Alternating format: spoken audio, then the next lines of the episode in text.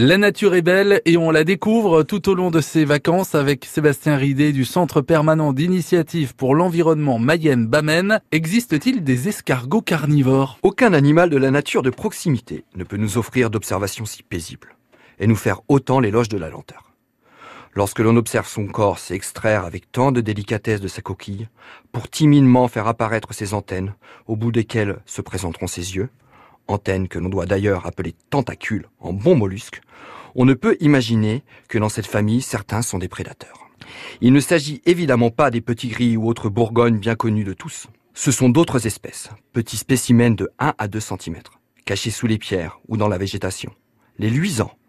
Ils dévorent volontiers d'autres escargots, qu'ils suivent à la trace, mais aussi des vers, des cloportes. Et comme tout existe dans la nature, chez leurs cousines, les limaces, il existe également des représentantes carnivores, les testacelles.